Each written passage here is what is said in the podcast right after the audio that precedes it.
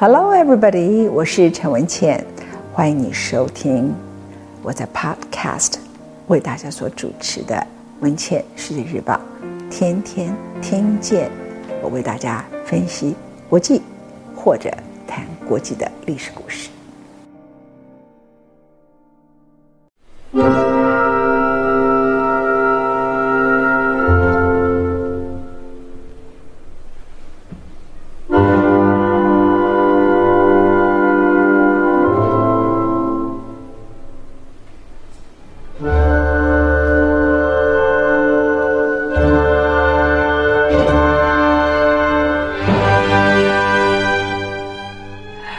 欢迎你收听今天陈文茜为您所解说的拿破仑，来谈一位人人在历史里头都会知道的名字。但是我先告诉您，猜一下，这样一个重要的人物，他活了多久？你可能猜七十几，可能猜六十几，他只活了五十一岁。他人生最有名的一场战役就叫 Waterloo，这是彻底的失败。当时是四十六岁，而他所以失败的原因，跟他之前挥军莫斯科进入俄罗斯有关系。那一年他四十三岁。一七六九年八月十五号，科西嘉阿雅丘，就像我们刚才前面的音乐一样。很平凡、很普通的一个日子，在那个小岛里头诞生了拿破仑。所以他是狮子座，八月十五号。他出生那一年是一七六九年，一七八九年，法国爆发了大革命。这个大革命呢，对他的人生太重要了。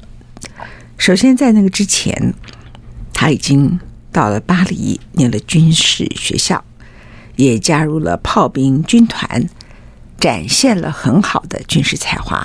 大概在军事圈子里头的人都已经知道他。所以简单来说，拿破仑呢，虽然还没有当到所谓后面的重要的叫做三人执政官啦，或者是他被任命成为意大利的最高级的指挥官啊，他二十出头的时候。在法国当时的圈子里头就已经很有名了，而这场在他二十岁的时候所发生的大革命，彻底改变了法国。这次因为圣母院，很多人对法国特别有感情，啊，大概都去过巴黎，都对圣母院很有一种说不出来的，自己不知道是跟自己的人生重叠，还是跟你的想象中重叠的故事啊。那所以感慨很深。法国大革命基本上是一个。暴动，当然，法国现在把法国大革命当成一个神圣至高的目标，所以法国就莫名其妙有时候就来一个一九六八学生的暴动，再来这次的黄背心抗议啊。所以法国这个国家，我常常在观察他们，他们的其实很多价值观是冲突的。你问他们这个国家的英雄是谁，没有人会怀疑说他的名字叫拿破仑，拿破仑。可是拿破仑呢，是在法国大革命当时要求自由、平等、博爱，号称要推翻帝制，把皇帝、把皇后都推上断头台，然后那些呃重要的贵族都被杀死了。之后，拿破仑他们成立了共和政体，执行官，然后他恢复了帝制。所以，如果从中国人所了解的历史来讲，他应该是袁世凯才对啊，但是他还是法国人的英雄啊。所以法国人对大革命、对革命中的对民主里头追求的平等、那种博爱、自由的骄傲，他和他们对拿破仑的尊敬是并存的。在法国大革命的时候，巴黎圣母院是被暴民捣毁、烧了。那所以很多建筑物有些被留下来，在那个时刻没有完全烧毁。所以大家都说那个时候。那个报名啊，烧的那个程度，顶层上那种几百年都不会坏掉的项目，这次怎么都会烧毁？所以就充满了很多疑团啊。那次巴黎圣母院在那个时刻呢，差不多已经被废弃在那里一段时间了。整个巴黎的街头呢，一片混乱，所以后来就雨果写的《Notre Dame de Paris》有人翻成钟楼怪人，这个正确的翻译应该叫做巴黎圣母院啊。那巴黎圣母院呢，在雨果写之前，它其实，在法国来说，已经是一个完全不起眼的废墟，甚至有人讨论要把它还残存的美丽的玻璃窗啦、啊，然后那些彩色玻璃呀、一些具有艺术价值的雕塑啊，或是石头给搬走。直到雨果这个小说《Notre Dame de Paris》钟楼怪人写出来之后，又重新恢复了他的地位。哈。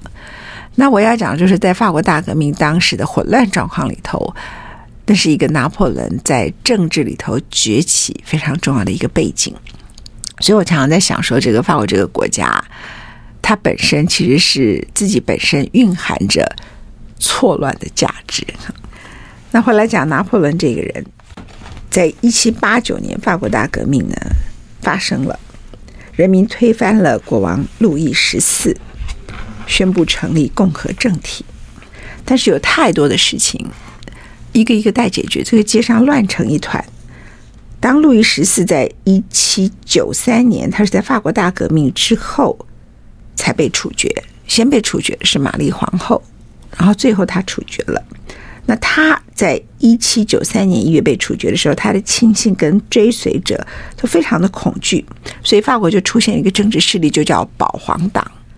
那另外一个势力呢，就称之为叫共和组织。哈，那这共和组织就是说，我们要保护法国大革命所建立的共和体制。那拿破仑是属于共和体制这边的。我们现在呃熟悉的一个字，英文叫 restaurant 啊，它最早啊是从法国那个地方不断不断演变过来的。在法国大革命之前，人类没有什么餐馆这个概念。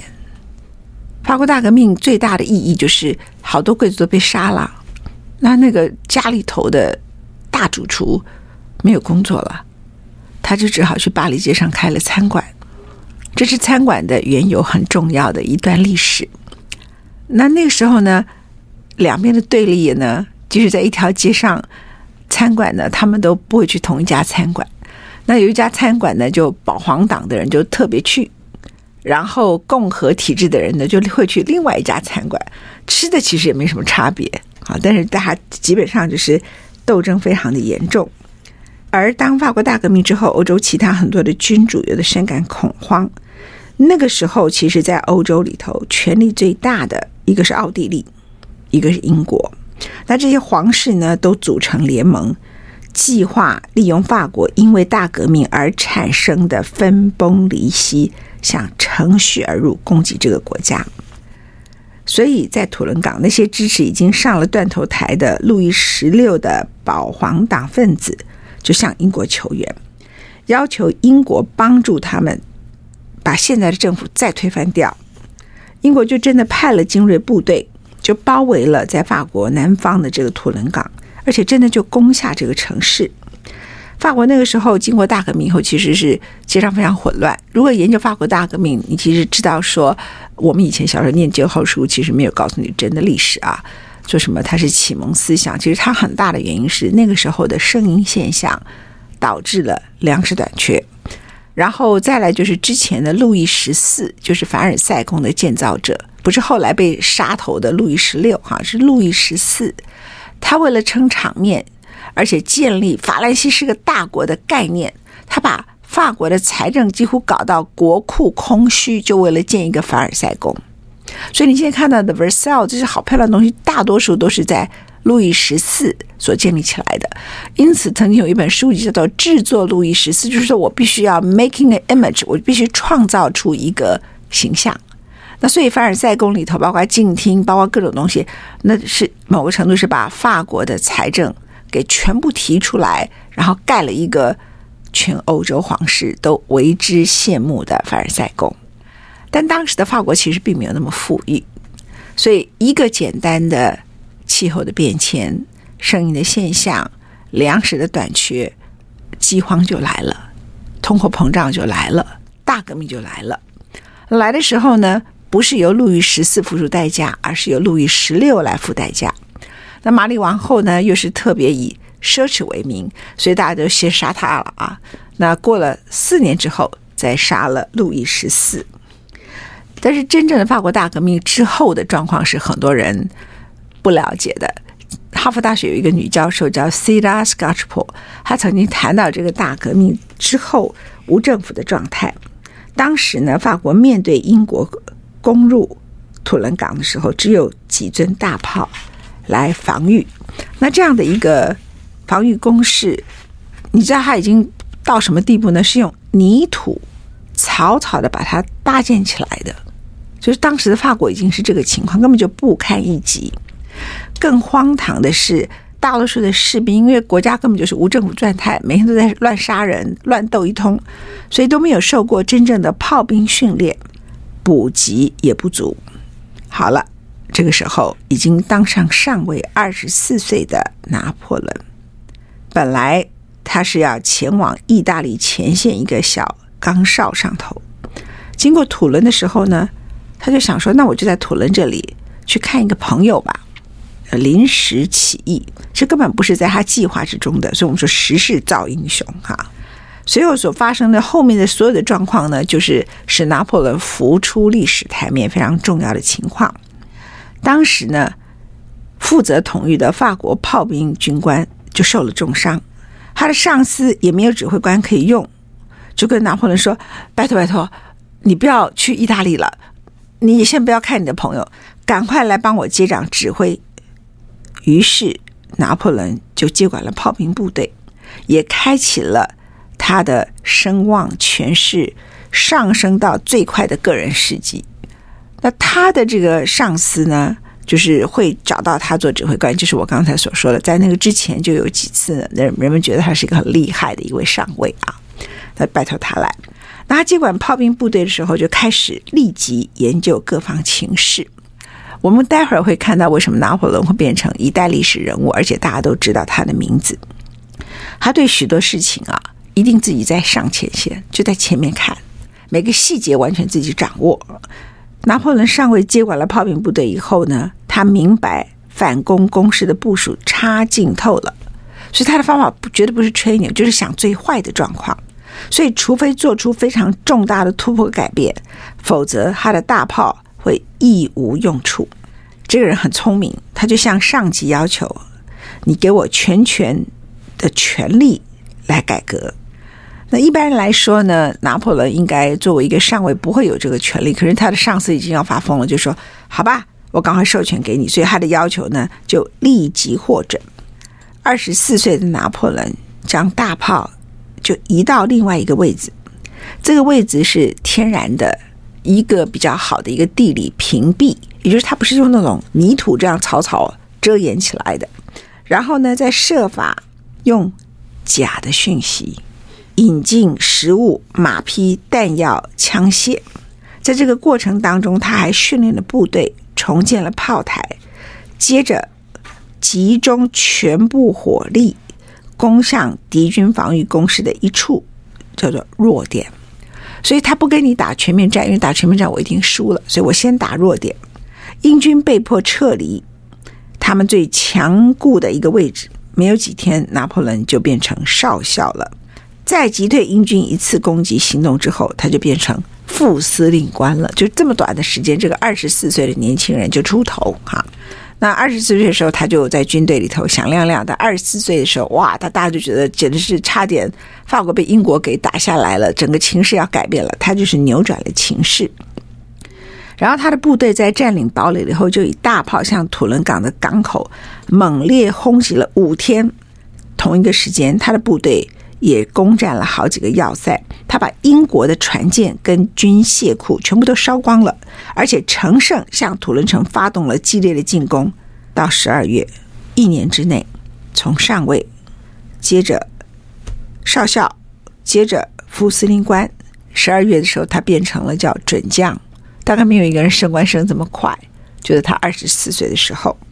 那短短四个月之内，拿破仑从上尉升到了将军，这实在是过去从来没有的例子啊。而当时的军事规章是规定，将军至少要有二十五岁以上。所以呢，我刚才提到了，为什么别人会拿不到补给，他可以拿到补给？拿破仑呢，其实在那个时候很聪明的，就向各个地方要粮食补助、马匹、弹药、枪械的时候，他都谎报了英军的数量。他说我方所拥有的不到对方的二十分之一。其实英军可能来的军舰呢，可能是五艘，他就给他写五十艘哈，因为他很了解，就是说你如果没有让他们知道说这是。不只是土伦港会不见了，我就会直攻到巴黎，这些所有的资源是不会到的。拿破仑一生里头干了很多次这样的事情啊，那对他来讲呢，这个没有什么叫做欺骗，因为他觉得政治上你如果不这么做，你就不会得到你要赢得战胜的补给。那如果你不让这些醉卧巴黎的人醒过来，害怕他们被杀，他们就不管你这场战争。他很了解，自私是在很多政治的观点啦，或是军事的观点里头，所以败仗的一个主要的原因啊。我刚刚提到，他二十四岁按照规定是不可以当将军的，因为当将军要二十五岁，所以对他来讲这太简单了。我填写表格的时候就动手脚，然后呢就写我二十五岁，于是他就得到了将军的委任状。可是一个人在四个月里头，从上尉升到将军。他马上就要面临巴黎的自私，这些人就开始觉得：哎呀，我们保住了一条命，没有让英军直接打上来，国家没有亡。可是这个人好像很厉害，我们得小心他。拿破仑那个时刻呢，第一个，他从科西嘉出身，而且他个子很小，他的肤色是病黄的，看起来经常黑头发都是。乱七八糟的丢在脸颊的四周，他个儿小，所以他的这个军服的制服的尺寸也太大，松垮垮的挂在他那个只有五尺三寸的躯干上。他的鞋子也歪歪扭扭，鞋后跟都磨歪了，套在他瘦小的小腿上，看起来都大了一点点。反正人们觉得他的靴子、他的衣服都好像穿了别人的衣服哈。他说起法文呢，也还带着科西嘉的口音。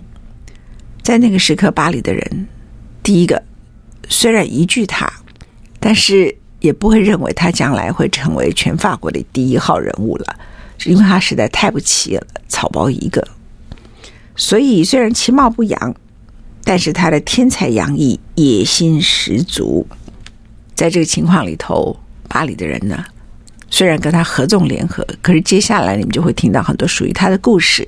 他们就故意把他发配到意大利当最高指挥官，后来发现他还是太厉害了，又把他干脆发发配的更远，就搞到埃及去了啊。那你就会看到这个，其实没有什么人，什么事情是一帆风顺的。时势造英雄，当然英雄也要有本事。OK，那我刚才特别提到，在他整个可以变成法国英雄的最重要的背景，就是法国大革命。之后，整个国家的残破以及内耗，像废墟一样。法国大革命是一个非常复杂的事件，而且影响深远。革命的噪音呢，当然主要是整个财政的破产，所以法国的农民就厌倦国王对他们的剥削。那相当多的中产阶级也觉得，哎，我们都赚了钱了，为什么你们这些贵族这么了不起啊？所以跟我们现在很熟悉的仇富。仇贵都很像，那就在土伦围城的前几年，人民决定他们的命运要由他们自己的双手来掌握，所以就爆发了一个历史上最著名的法国大革命。但是大革命本来应该带着大家成为一个更强大的国家，更有组织、更有效率，但事实上，这个革命的结果变成一塌糊涂。法国大革命某个程度，他把旧时代的绅士画下了句点，把贵族也画下了句点。另外，革命军呢是有一些爱国情操的民众军队。某个程度来说，拿破仑在历史上出现的契机，正好是这个国家全力想要发展他的新未来，但是却在最混乱的时刻，所以对他来说。他要站在哪一边？他站在保皇党呢，还是要搞保护革命的成果？他很清楚知道，他就是个草包，这贵族是看不起他的，所以他很清楚的就站到了革命派这一边。那我刚才特别提到拿破仑，他出生在科西嘉的首府叫阿雅丘。现在你到科西嘉去啊，还很多人会去特别看一下 Napoleon 啊诞生的地方。科西嘉是地中海里头的一个大岛，长久以来呢是被意大利城邦，过去是被意大利城邦统治的，所以当地的人使用一个发源于意大利的一种方言。后来到了一七六八年，也就是拿破仑出生的前一年，科西嘉才从意大利割让给法国，所以他的这个法文就变成。一个很奇怪的法文，所以他一直被这个口音呢，巴黎的人一直觉得不是很能够接受啊。所以拿破仑出生那一年，刚好是全岛被迫庆祝法国接管的第一个周年纪念日。他的爸爸呢，全名呢叫做 Carlo Bonaparte，我们都知道他拿破仑的全名就叫 Napoleon Bonaparte，他的爸爸就叫 Carlo Bonaparte，他是一名律师。卡洛和他的妻子虽然是在当地算一个小小的贵族，但是一点都不富有，也不是那种巴黎的那种了不起的公爵啊、伯爵那种位子里头的人。拿破仑在他八个子女里头排名第二。他小时候呢，还有一个名称啊，叫 Napoleon，意思就是说你是瘦弱不堪的，你有一个大脑袋瓜，你是一个看起来就是像一个怪物一样不平衡的人。所以他从小就是他的身材各方面都被嘲笑，他脾气也不好。然后呢，从小开始呢，拿破仑就一天到晚跟其他的男孩子都经常打架。有时候我喜欢看这些历史人物的童年。我们常说童年决定他的命运，Is that true？看起来也不是，因为他小时候并没有得到太快乐，因此而有自信的童年呢，反而可能他的星座是狮子座，这比较有道理啊。拿破仑呢，就天生聪颖啊。他出生后几年呢，他的爸爸卡洛就被任命成为首都的市长的顾问。那他就利用这个职位拉拢关系，设法帮他的儿子们，包括拿破仑，都得到免费入学受教育的机会。所以十岁的时候，拿破仑就得到在法国北部一个军事学校的入学许可。而这个小军校生要从科西嘉。到法国的北部，离乡背井，所以从小他就是一个寂寞，但某个程度养成自己非常独立的个性，也很坚强。其他的学生呢，在这个小军校里头呢，都是来自于法国的上流社会或是王亲贵族，而拿破仑只是来自于科西嘉小贵族，爸爸刚好搭上了一个市长的关系，来到这里，其实很穷。他拼命努力想要讨好其他的同学，也曾经想要学好字正腔圆的法文，这样就不会被同学嘲笑。所以，如果用我们现在的字眼来讲，就是他其实小时候是被霸凌的。但是呢，在这方面呢，他并不是那么成功，甚至他们说他拼字也从来没有拼得很好。而这位皇帝的字迹呢，后来当上皇帝之后潦草难认，很少人可以。辨读，甚至他自己写完，他自己说这写什么字，我自己也看不太懂。不过他在数学方面十分出色，这也说明了，就是说，呃，他后来在打仗的时候，对这个数字计算、后勤补给，然后哪些东西呢，他都觉得你要先把它规划好，所以他的逻辑思考非常的好。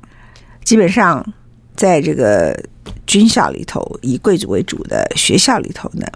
他没有太多朋友，想起来很悲哀嘛，很寂寞啊，很思乡啊，想妈妈。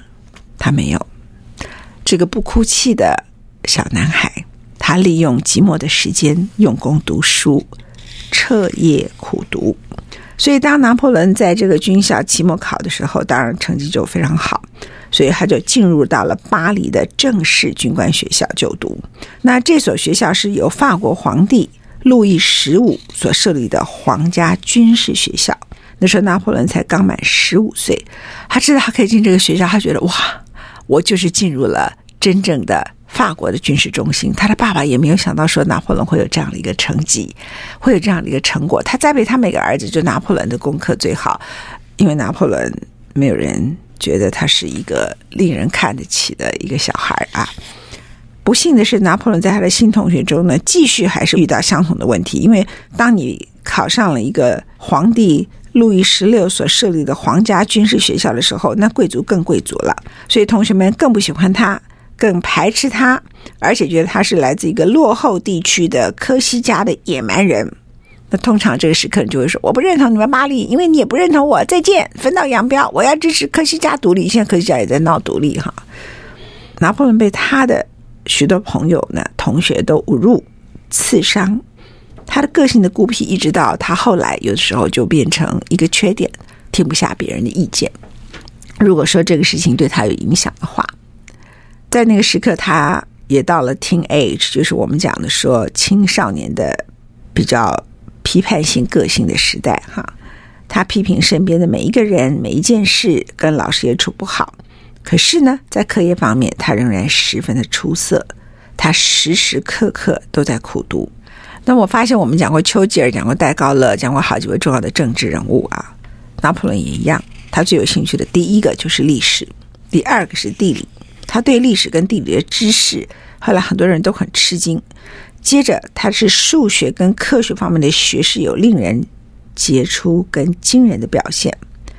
在这个情况里头，他本来要加入海军，但是呢，当他要考海军的时候，海军突然宣布今年不录取海军了。拿破仑呢，不愿意在学校里头在号上跟他那些他也讨厌的同学们再混一年，就退而求其次加入了炮兵部队。他说当时加入海军，这个历史就改写了，因为后来的仗都是炮兵的啊。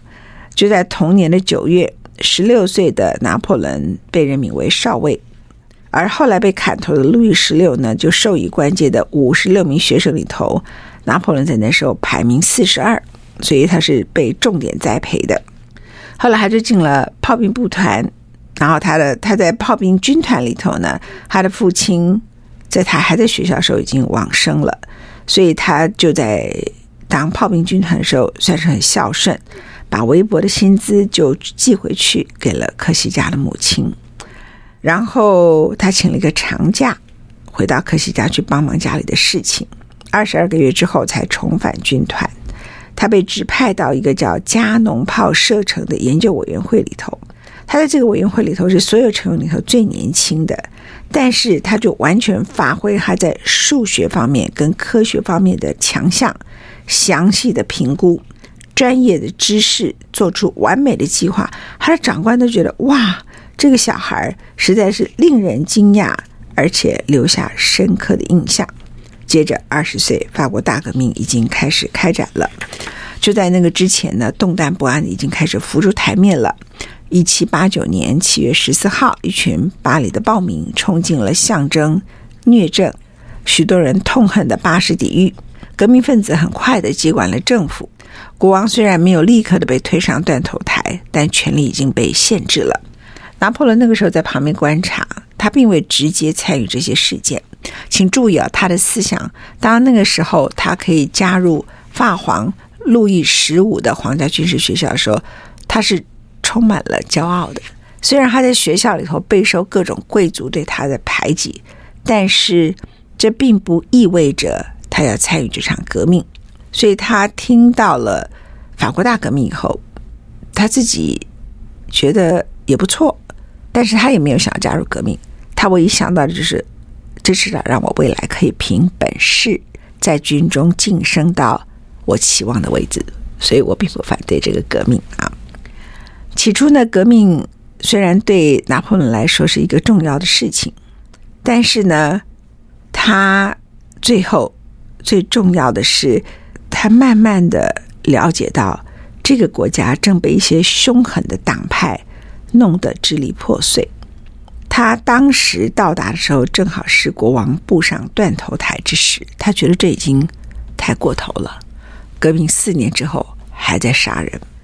他说：“如果去了解所有不同党派目前的状况，是一件十分困难的事情。”拿破仑在后来人们写他的传记里头找到了他这一段笔记。他说：“我无法预料事情将来会怎么演变，也不知道未来会如何，但我只知道这个国家。”将面临一个革命性的转变。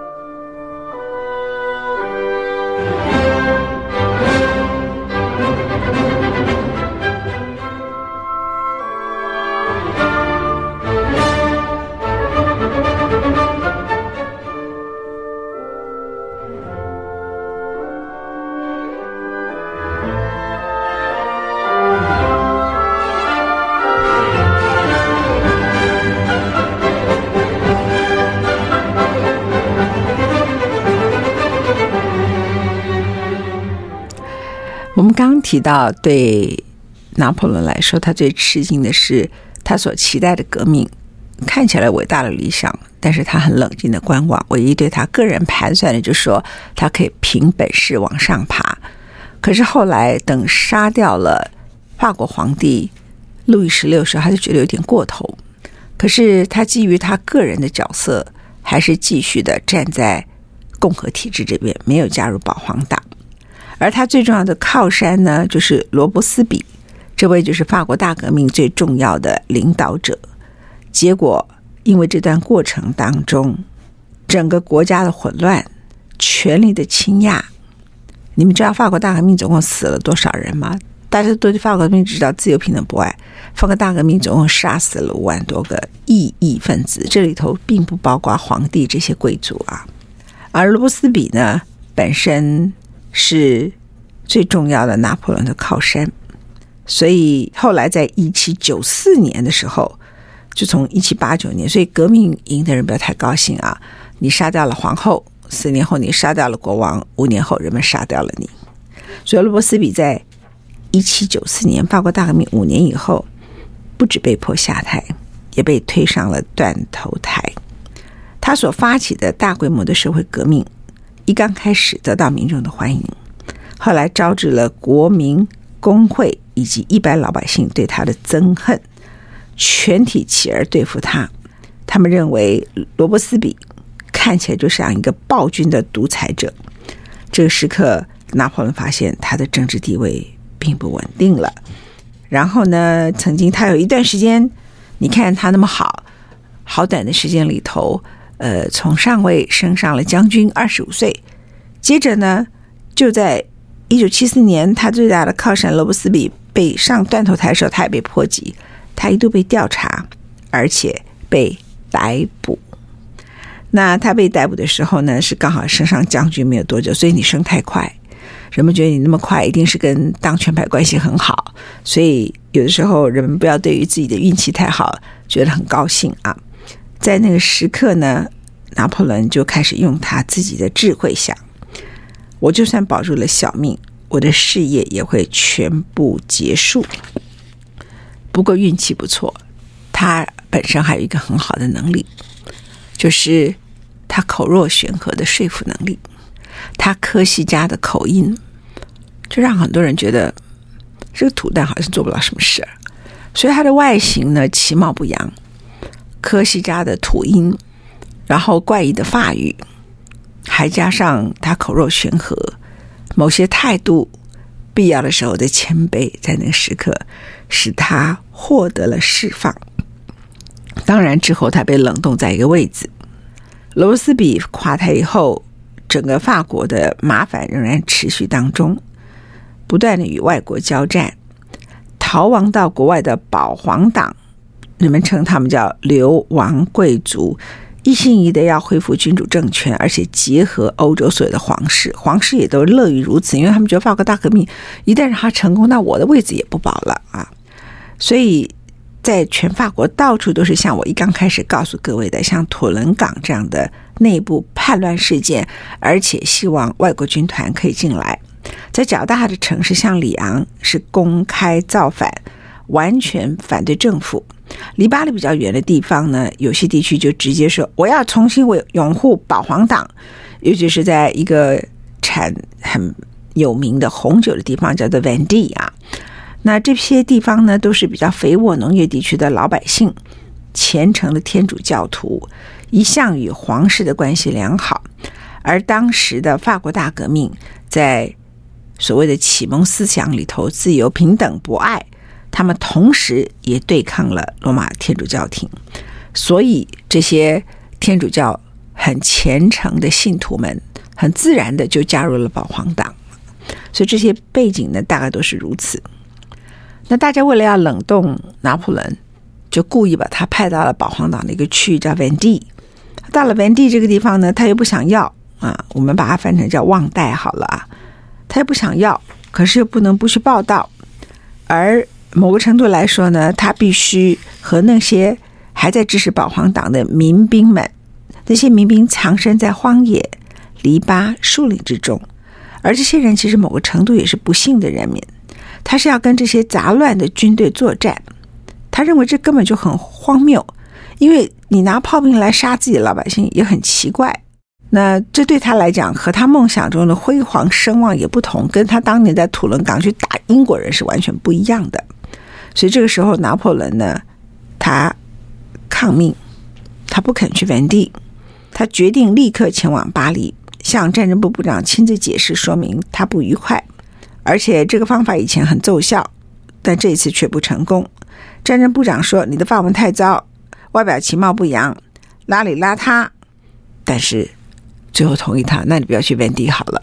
他说：“对，我这样子的话，去当地更没有说服力。”所以拿破仑就在参谋本部里头得到了一个半薪的鬼混的工作。虽然这个工作做得不长，但是这件事情使他在那个混乱的法国局势里头保住了他的将军职位，保住了他一条命，也不用去那个地方杀自己的老百姓。这就是一体两面。我要说的故事就是说，很多人觉得我自己其貌不扬，很自卑。你不知道其貌不扬可以救你的命啊！这是我们今天给大家的拿破仑第一讲。